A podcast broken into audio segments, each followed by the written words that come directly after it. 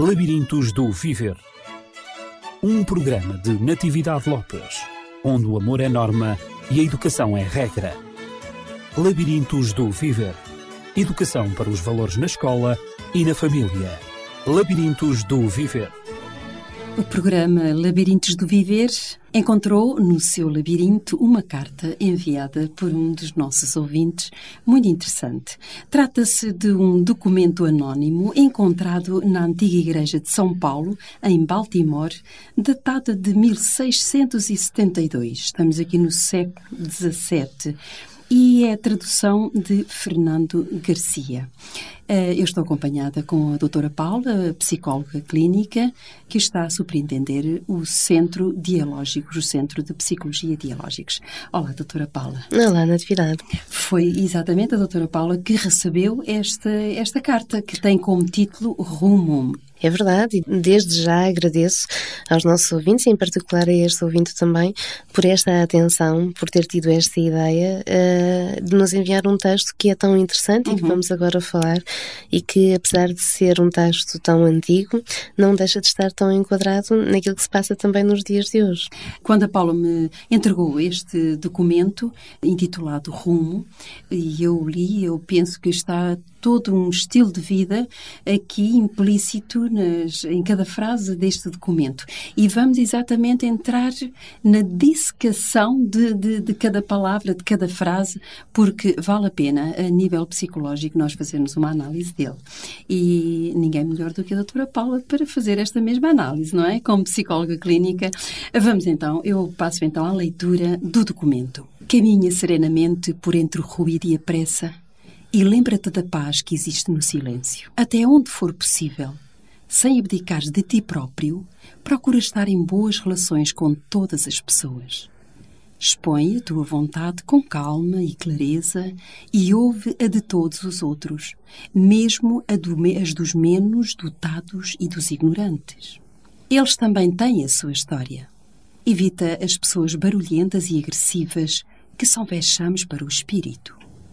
Se te comparares com os outros, podes tornar-te vaidoso ou amargo, pois sempre existirão pessoas maiores e menores do que tu. Aprecia as tuas realizações e os teus planos. Mantém vivo o interesse pelo teu trabalho, mesmo que seja humilde. É a tua verdadeira riqueza nas mudanças da sorte e nas circunstâncias da vida. Toma cuidado nos teus negócios, porque o mundo está cheio de artimanhas mas não feches os olhos à virtude. Muitas pessoas lutam por altos ideais e por toda a parte a vida está cheia de heroísmo. Sê autêntico. Especialmente não finjas afeição, nem sejas cínico com o amor, porque, mesmo no meio de toda a aridez e descanso, mesmo no meio de toda a aridez e desencanto, ele é perene e verdejante como a relva. Aceita com gentileza os conselhos da idade entregando graciosamente os fervores da juventude. Cultiva a força do espírito para enfrentares os súbitos infortúnios que a vida reserva. Mas não te perturbes, imaginando o mal que pode acontecer. Muitos medos nascem da fadiga e da solidão. Para além de uma saudável disciplina, toma cuidado contigo. Não és menos filho do universo do que as árvores ou as estrelas e tens pleno direito ao teu lugar aqui. Quer isto seja ou não claro para o teu entendimento, não há dúvida que o universo se abre diante dos olhos segundo um plano superior. Por isso, está em paz com Deus, seja como for que o concebas. E sejam quais forem os teus trabalhos e aspirações, na ruidosa confusão da vida, mantém-te em paz com a tua alma. Com todas as suas mentiras, servidões e sonhos desfeitos, o mundo continua a ser belo tem cuidado. Procura ser feliz. É de facto muito bonito. É, literariamente é, é muito bonito. Tem um sentido poético, uma linguagem poética. Sente-se a, a, intuação da, da poesia aqui em cada palavra, em cada frase. Mas também a nível psicológico, como é que nós poderemos classificar um documento como este? Na verdade, tantas coisas estão implícitas aqui, neste texto uhum. que a Natividade acabou de ler. Uh, e podemos pensar precisamente na pessoa como um todo. A pessoa é feita de tantas dimensões distintas e, na verdade, para como o texto aborda no seu final, para conseguir ser feliz, precisa então fazer um pouco este caminho, esta reflexão também daquilo que se é enquanto pessoa, das escolhas que se fazem na vida, das coisas que acabam por ser mais importantes uh, face a outras coisas, se estamos uh, neste caminho também a ponderar mais as coisas negativas e a dar-lhes mais importância do que se calhar as positivas, que mesmo que eventualmente menores ou mais escassas, pudessem eventualmente manter-nos uh, nessa alegria, nesse sentido da felicidade e da motivação. Então parece-me que este texto essencialmente aborda aquilo que, se pudéssemos dizer assim, seria a maturidade de uma pessoa, conseguir olhar não só para o mundo que a rodeia e a perceber-se do que esse mundo tem, do que esse mundo implica, mas também ter capacidade de gerir esse mundo, contactar com esse mundo e depois nesse mundo ter um papel e estar também conhecedor de si próprio e daquilo que lhe faz sentido, também das suas necessidades, mas sentir-se em paz, não só com os outros, com o mundo, mas também consigo nesse caso. Uhum. É, é, curioso que hum, a primeira abordagem e a primeira classificação que eu dei a este texto, uh, exatamente eu disse que era um estilo de vida. Uh, a Paula agora está uh, também a fazer uma análise que, de alguma maneira, completa a minha análise e eu acho também que é um documento cheio de pedagogia, na medida em que há aqui uma, uma pedagogia de, de, de vida, não é? No estilo de vida. É, no fundo, é alguém que que dá algumas orientações para encontrar a felicidade para o equilíbrio que nós procuramos encontrar na nossa vida, a que chamamos eh, esse equilíbrio a felicidade. Sem dúvida. Aquilo que uh, seria uma certa maturidade seria conseguir chegar aqui. E por vezes questiono de facto quantas pessoas tenham esta forma equilibrada, sensata de estarem na vida consigo próprios e perante o mundo. Não estou a dizer com isto uh, na capacidade de fantasiar, de estar sistematicamente a tentar mudar-se a si próprio e às pessoas ou a, àquilo que encontra em torno de si, mas antes esta capacidade de ter a perspectiva mais holística, mais global, de ver uhum. as coisas dentro daquilo que têm de melhor e daquilo que têm de pior e fazer uma integração de tudo, quer seja do que está fora de nós, mas também do que está dentro de nós. E isto, mesmo em termos psicológicos, implica maturidade. Se nós pensarmos quantas vezes ouvimos as pessoas dizer que às vezes só com determinada idade conseguem então já aceitar, por exemplo, as formas do seu corpo, aceitar os seus traços de personalidade, aceitar que têm virtudes, mas que também têm defeitos. E é quase como se a pessoa que se começasse a tranquilizar perante si própria, porque entre as coisas melhores e as piores está a conseguir então fazer uma integração de todas. E enquanto crescemos, e muitas pessoas eventualmente possam ter crescido e até avançado na idade, mas não nesta maturidade psicológica uhum. também, na verdade afetiva e da identidade de si próprio, acabam por estar quase como que clivadas e centradas ou num lado mais fantasiado, neste lado positivo, onde as coisas mais não se falam, não se veem, não se não contam, ou então, por outro lado, nesse lado negativo fatalista, digamos até negativista das coisas, onde tudo parece de facto tão mau, tão inferiorizado, tão um, cheio de hostilidade e onde as imagens também e as ideias que se têm de nós próprios funcionam dessa maneira também, como se não valesse a pena ou como se só encontrássemos defeitos.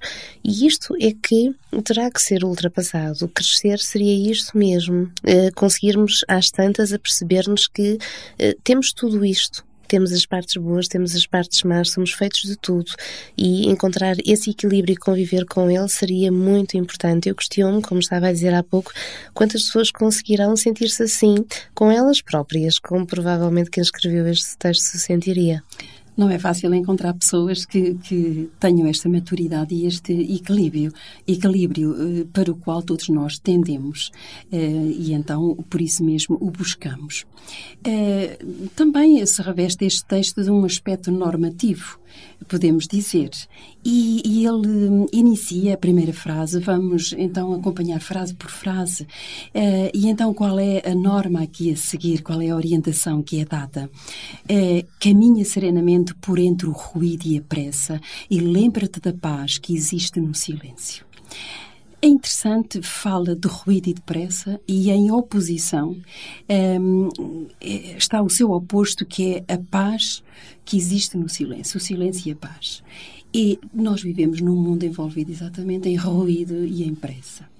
E, hum, todos nós corremos, todos nós mesmo em, em termos de ruído, mesmo quando queremos descontrair, um, ehm, quer os jovens, quer adultos, hoje habituámonos a ouvir eh, a música, em vez de ser uma música repousante, em ouvir a, a música, de facto, com uma batida muito grande, com um ritmo muito acelerado e nos alimentamos exatamente desta, desta pressa envolvente, deste, deste ruído, que no fundo acaba por atingir o nosso próprio interior. E assim eh, dá-me a impressão que esta geração criou pessoas inquietas. Inquietas porque não têm capacidade de parar para pensar. E, e, e, esta busca da paz que existe no silêncio. Como é que é possível existir paz no silêncio? O silêncio dá a impressão que nos mete medo, fala-se tanto em solidão quando se está em silêncio, quando não há vozes lá em casa, quando os filhos saem, quando não há crianças. Que horror! O, dá a impressão que há um vazio, um silêncio que se instala. Tantas pessoas eh, que, que de facto têm medo deste silêncio e da solidão. Natividade está a tocar um ponto extremamente importante e utilizou até, digamos, aquilo que eh, normalmente reveste o medo das pessoas. É esta confusão entre silêncio e vazio. E não se podem uhum. confundir as duas coisas, na verdade elas são bem distintas. O silêncio faz pa eh, parte de todos nós e fa faz falta até, digamos, a todos nós. O estar em silêncio implica entrarmos em contacto connosco próprios, com aquilo que está cá dentro. E é precisamente por isso que cada vez mais se vê as pessoas a procurarem rodearem-se de ruídos, até quantas vezes, pelo menos, das palavras, para que se esteja sempre a falar, sempre a dizer alguma coisa, sempre com a música a tocar. Se se entra em casa, liga-se automaticamente a televisão, algo tem que estar sempre ali a preencher aquele silêncio, precisamente para que a pessoa consiga concentrar o seu pensamento a algo que esteja fora de si, para que essas ligações internas não se deem. E isto quase que se traduz numa espécie de medo dos sentimentos, medo de nós próprios, medo de nos conhecermos, medo de acedermos àquilo que está bem lá profundamente uh, e que nos diz respeito, medo se calhar de que essas ligações nos vejam, uh, nos façam ver, uh, por exemplo, que estamos a, a viver a vida que não gostamos, que estamos se calhar a seguir por ideais que nos formataram, mas que na verdade não têm a ver connosco, uma série de medos de estarmos desviado, desviados de nós próprios ou de acedermos a sentimentos que julgamos serem tão intensos, tão profundos, que eventualmente sejam insuportáveis. Então parece que, às tantas, esta incapacidade de lidar com o silêncio uh, e esta noção de que o silêncio possa ser assustador porque seja vazio, e aí o vazio será precisamente destes silêncios que não trazem comunicação, só nos querem preencher um espaço, centrar-nos fora de nós para que nos ocupemos com isso, e esses sim são os vazios. Acabamos por estar necessariamente sempre a fugir de nós próprios, e essa talvez seja das principais problemáticas da sociedade que temos hoje em dia. Uhum. E daí esta falta de maturidade também psicológica, afetiva e emocional que as pessoas, a maior parte das vezes, até vão demonstrando. Uhum. O que é que lhe parece ser a causa profunda uh, destes medos que se instalam em cada um de nós. Cada vez mais uh, temos menos insight, cada vez mais uh, refletimos sobre as coisas. É como se estivéssemos cada vez mais também, então, nesse caso, centrados no agir, no fazer, uh, no afastarmos daquilo que eventualmente seja mais difícil. em psicologia, nós classificamos isto como uma espécie de um self que é falso e um self representa aqui uma identidade. Uh, nós, pelas pressões sociais, por aquilo que, digamos, nos rodeia, para nos sentirmos integrados junto às outras pessoas, para sermos competitivos, por exemplo, dentro de uma sociedade que, na verdade, uh, é, é, tão acerrada para acompanharmos sentido. o ritmo. Um Exatamente, ritmo. esse ritmo desenfreado de que hum. falava a Natividade ainda há pouco. Acabamos por, sem nos dar conta, ou pelo menos conscientemente, porque os medos vêm precisamente daí, é que conscientemente não nos damos conta de que estamos formatados a algo que se calhar não é o mais genuíno em nós, mas o nosso inconsciente tem essa capacidade de preservar a ideia do que é que nós seríamos realmente se nos deixassem ser verdadeiros. E esta maior parte dos medos de acedermos a nós e de nos deixarmos parar. Quantas vezes ouço as pessoas dizer, até mesmo de se sentarem simplesmente no sofá porque se assim o fazem em silêncio, então ligam-se automaticamente a si próprios. E estes medos implicam, a maior parte das vezes, que é isso que está lá no nosso inconsciente, que transportamos, que às vezes até nos traz uma certa sensação de tristeza, de insatisfação com a vida, venha de facto ao de cima e nos apercebamos do quanto estamos desviados nós próprios. E às vezes depois no fim disto vem aquela célebre frase: Eu parece que estou a viver uma vida que não é a minha, porque na verdade não é a que eu escolhi, nem aquela que seria se eu tivesse sido autêntico. Uhum.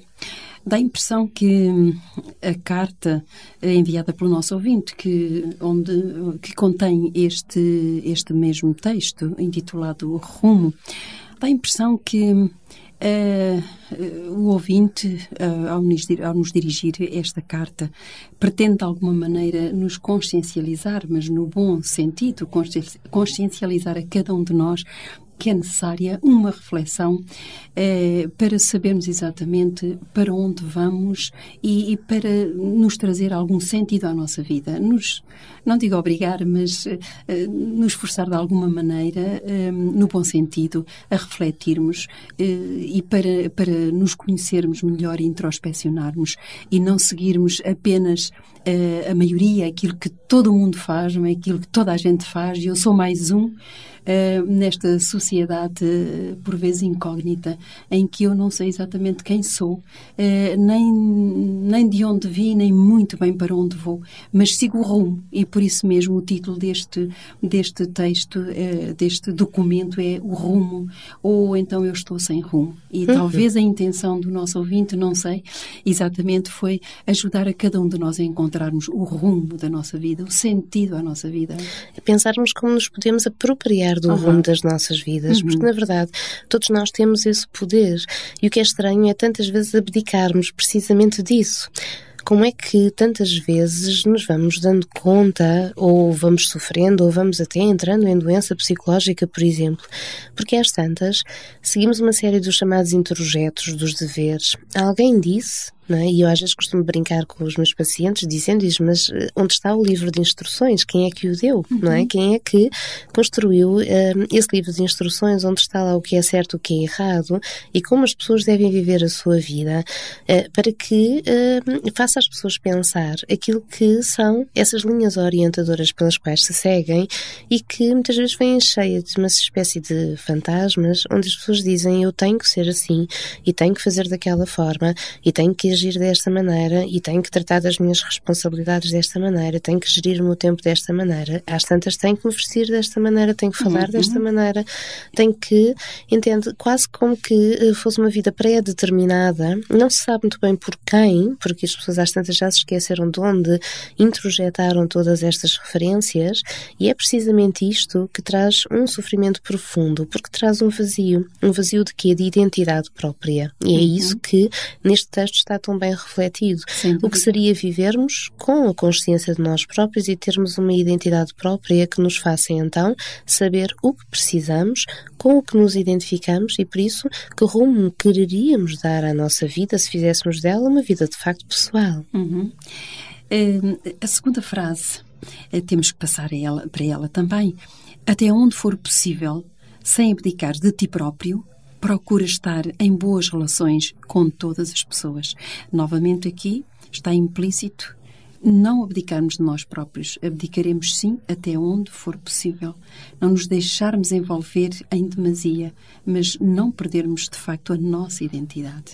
Já pensou que se nós formos capazes de nos dar bem com todas as pessoas, nós vamos estar a ser capazes de lidar com a diferença uhum. e uh, com essa aceitação daquilo que cada pessoa pode ser relacionamos-nos com este desta forma, nestes critérios, com aquilo vamos nos identificar mais em critérios distintos, e isso vai nos dar então uma espécie de tolerância, tolerância em relação aos outros, mas que se vai refletir naquilo que depois passa connosco próprios, porque passamos então a ter essa capacidade de sentir que se os outros manifestam estas diferenças, se os outros, em certos contextos, também alteram a sua forma de ser e de estar, se na verdade encontramos esta flexibilidade, também o poderemos aceitar em nós, nas nossas características, naquilo que nós poderemos ser melhores, mas naquilo que poderemos uhum. ser piores.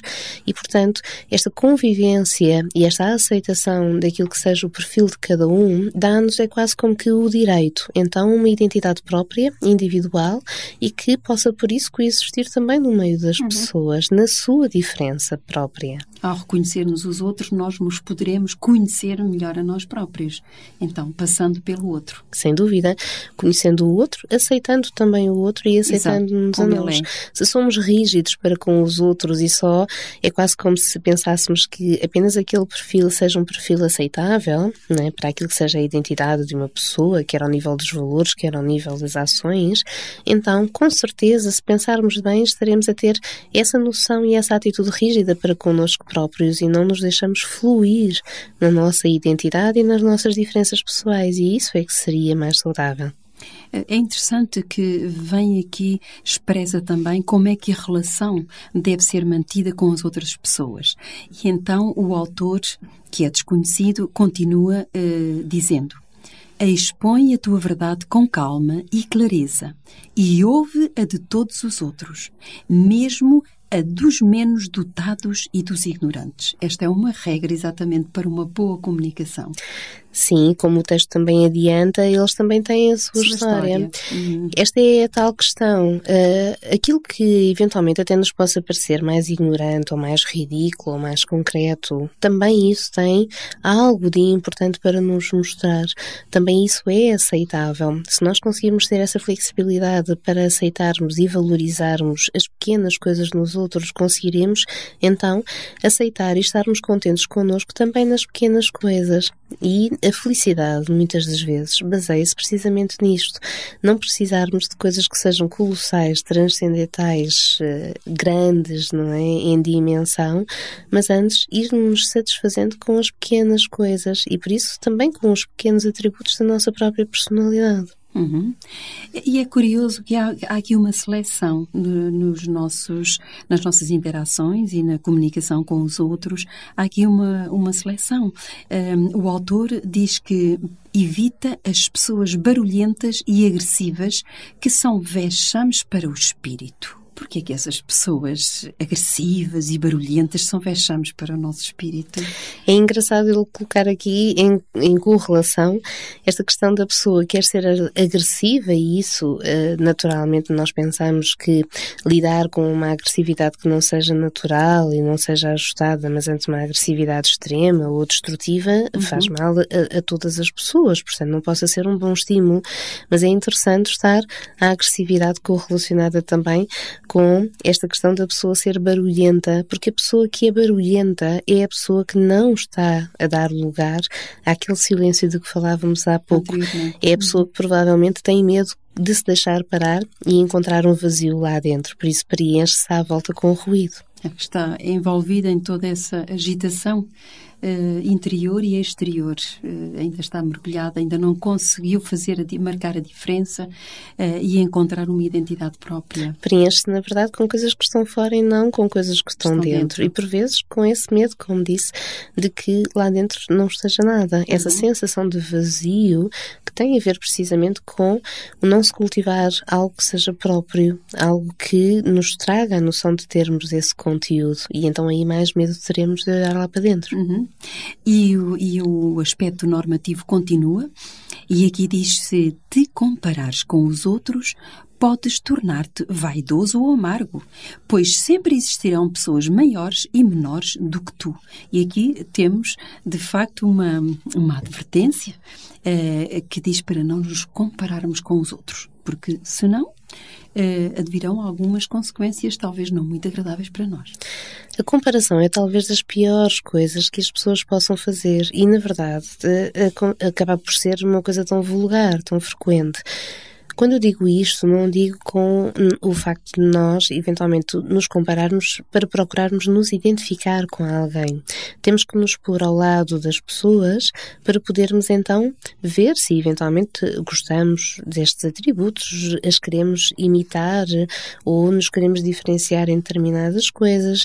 Mas aqui estamos a falar de processos de identificação. Agora, aquela comparação para que as pessoas se situem e classifiquem em determinados níveis, isso isso sim é das piores coisas que pode acontecer. E se pensarmos bem, Quantas vezes uh, os pais, por exemplo, para com os seus filhos não o fazem? Quer Eu entre... estava a pensar nisso, exatamente. quer entre um filho e outro, quer entre o filho ou o primo, por exemplo, ou quer entre o filho e os outros colegas da escola. E então, sistematicamente, a criança, uh, enquanto vai crescendo, está sempre a ser comparada com outra pessoa.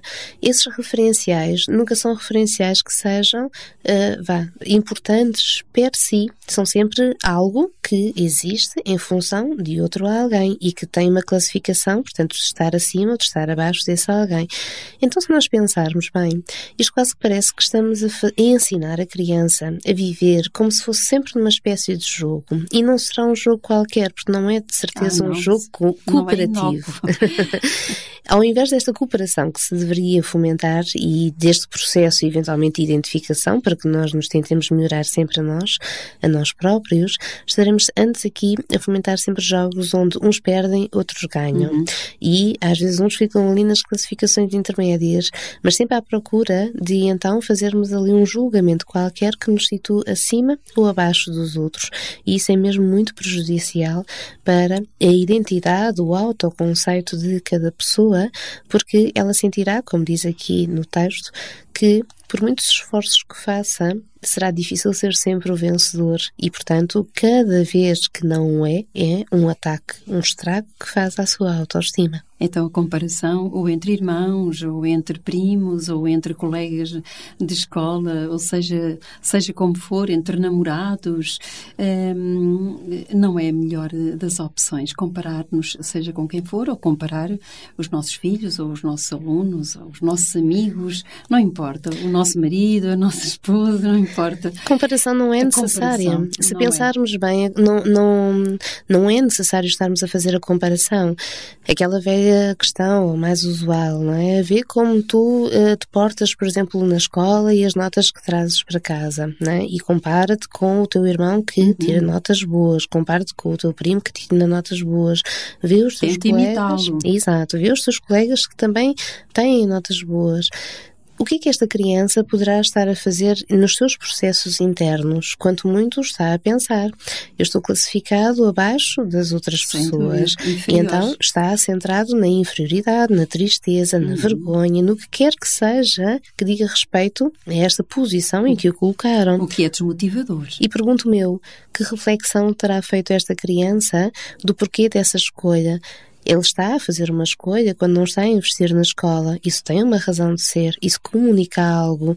O que será que quer a criança tenha refletido sobre isso e entendido isso, ou que será que as pessoas em torno dele, nomeadamente os pais, terão compreendido destas razões e destas escolhas? Porque aí é questão de facto dos principais fundamentos e aquilo que seja mais importante considerar. Uhum. E a criança nunca poderá mudar se apenas tiver sido classificado num plano inferior. A criança terá que pensar Porquê que eu escolho ter estas más notas? Porquê que a escola, a mim, não me diz nada? Porquê que isto não faz sentido como alguém que eu tenho que investir? O que é que se está a passar comigo para eu estar a direcionar-me neste sentido e não noutro? E às vezes os fundamentos até são muito pertinentes para que a criança não esteja a conseguir fazer isso. Se calhar está muito triste, muito deprimida, se calhar tem o seu, a sua disponibilidade afetiva noutra situação ou noutra problemática, primeiro precisa de ser resolvida.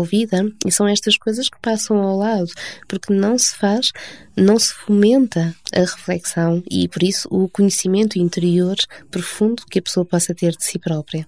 É por isso que uh, a frase que vem a seguir um, diz que aprecia as tuas realizações e os teus planos de facto, aqui é, é uma descentralização, digamos, na mediocridade, que no fundo é desenvolvida por, por essas comparações, pode ser desenvolvida por essas eh, eh, comparações, esses, esse sentimento de, de, inferioridade e de mediocridade, eh, em vez de, de desenvolver um sentimento de autenticidade.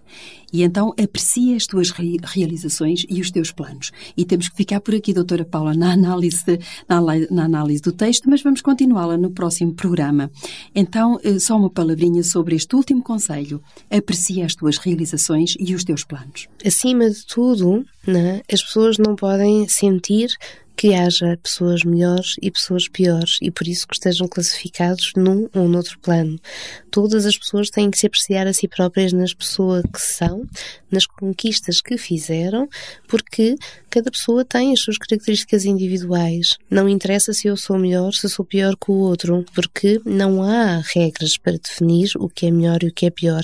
Há o que eu sou, o que eu consigo fazer, e isso terá com certeza a ver com as minhas características pessoais, que não possam ser deixadas de ter em conta.